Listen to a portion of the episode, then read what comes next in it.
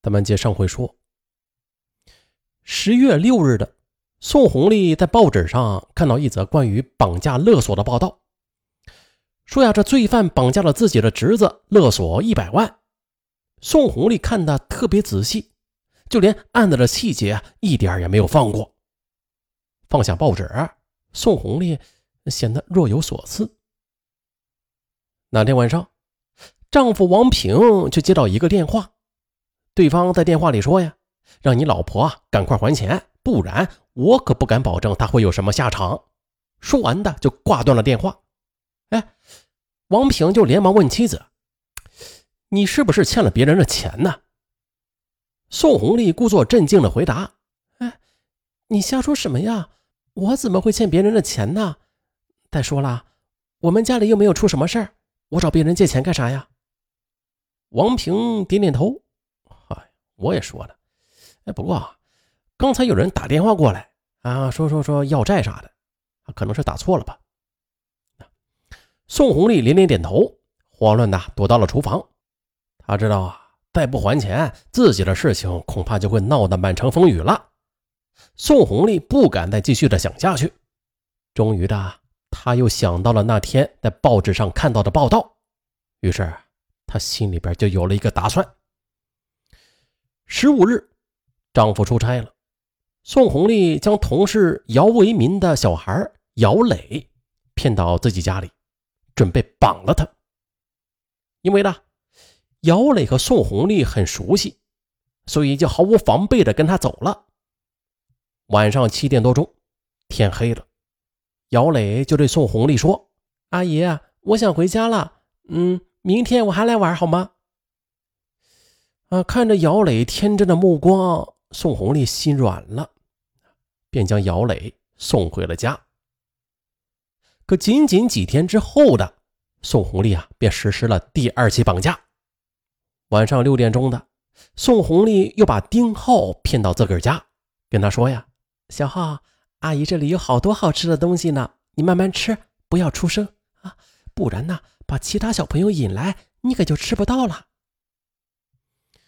宋红丽就悄悄地把事先买好的安眠药放到了饮料里，端给了丁浩。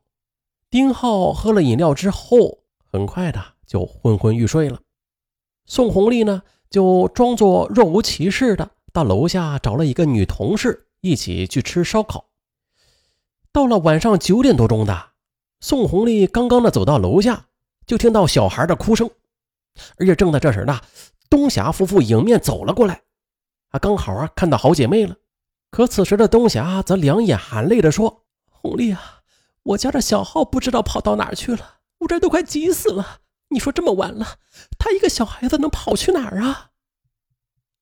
宋红丽一边安慰好姐妹，一边说：“啊，我呀，先回家上个厕所啊，你等下我我帮你们一起找。”宋红丽刚刚上楼没多久呢，东霞就听到楼上传来小孩的哭声。她激动地对丈夫说：“哎，你听，是不是小浩的声音呢？好像是在楼上。”啊，对对对，夫妇俩就连忙的上楼。宋红丽她先赶到家之后的，看到丁浩居然迷迷糊糊的开始转醒，她来不及多想，把饮料又给他灌了下去。小丁浩又沉沉的睡了过去。再说东霞和丈夫。他们找到六楼的时候啊，就听不到儿子的哭声了。他就着急的拍打着宋红丽家的门：“红丽，你听到小浩哭了吗？他会不会跑到你家来了呀？”宋红丽吓了一大跳，赶紧的钻进卫生间，回答：“我在上厕所呢，小浩啊没有来我家，你们肯定是听错了。”东霞根本就不怀疑宋红丽的，他认为自己真的是听错了，便失望的下楼了。东霞这么一走，宋红丽把门拉开一道缝，偷偷的向外看了一眼，楼道里没有人，她这才稍微的放下一点心。可是她刚刚坐下来，这小区的广播啊就响了起来，喇叭里说：“啊，各位住户请听好，我们小区住户东霞的儿子丁浩于晚上六点多钟走失，至今没有回家，望大家看到之后的尽快通知小区物业办。”这个小区本来就是铜矿厂的员工生活区，住了大多的都是同事。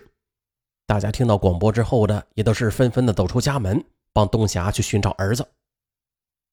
宋红丽在家里是坐立不安，她想把小丁浩放了啊！如果再这样下去的话，他会疯掉的。他就试着摇了摇小丁浩，可是小丁浩一动不动。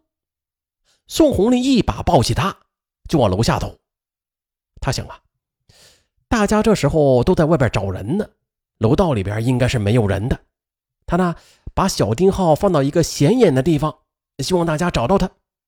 而他，就装成什么事儿都没有发生过。可谁知宋红丽刚刚走出家门，这楼下就传来了脚步声，并且这声音是越来越近。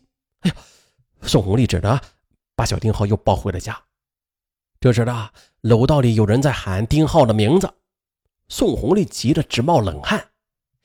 她紧张地盯着小丁浩，要是这个时候他醒了，再哭闹起来的话，那自己就完了。别说形象被毁，那恐怕是要坐牢的。想着想着，宋红丽摸摸丁浩的小脸儿，眼泪夺眶而出。小浩，阿姨也是迫不得已。你放心呐，等你走了，阿姨会经常的给你烧钱的。等阿姨肚子里的宝宝出生了，阿姨也叫他小浩。宋红丽摸摸自己的肚子。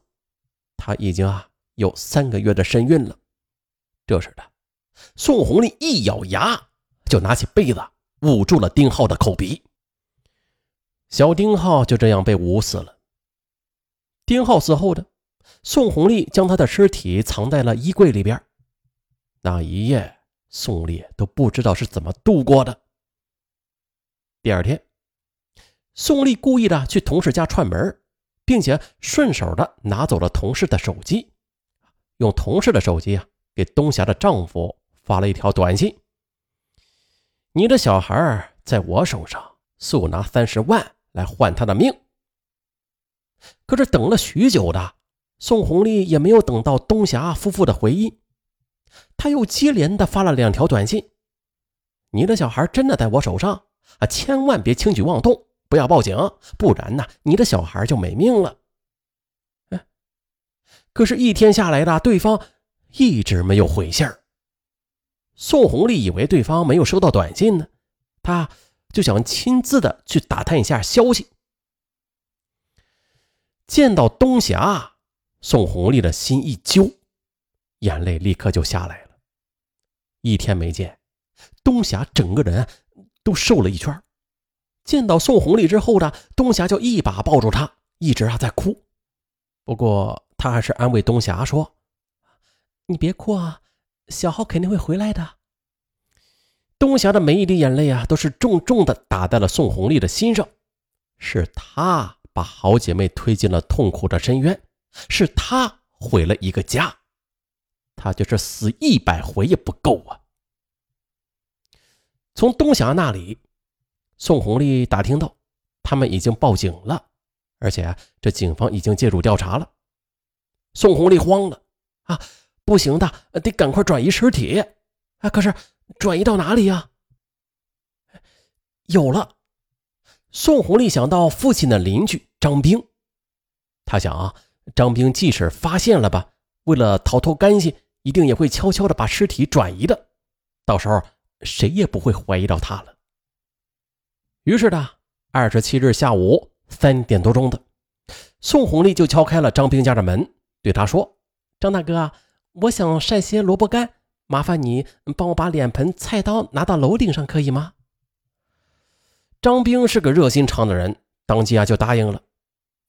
就趁着他往楼上搬东西的时候，宋红丽又说了：“哎，对了，我家的调料用完了，能不能借你的厨房炒一碗饭呢？”张兵很爽快的就答应了，也就恰好这时的张兵的表哥请他去吃饭，临走时他让宋红丽炒完饭之后呢，把门带上就可以了。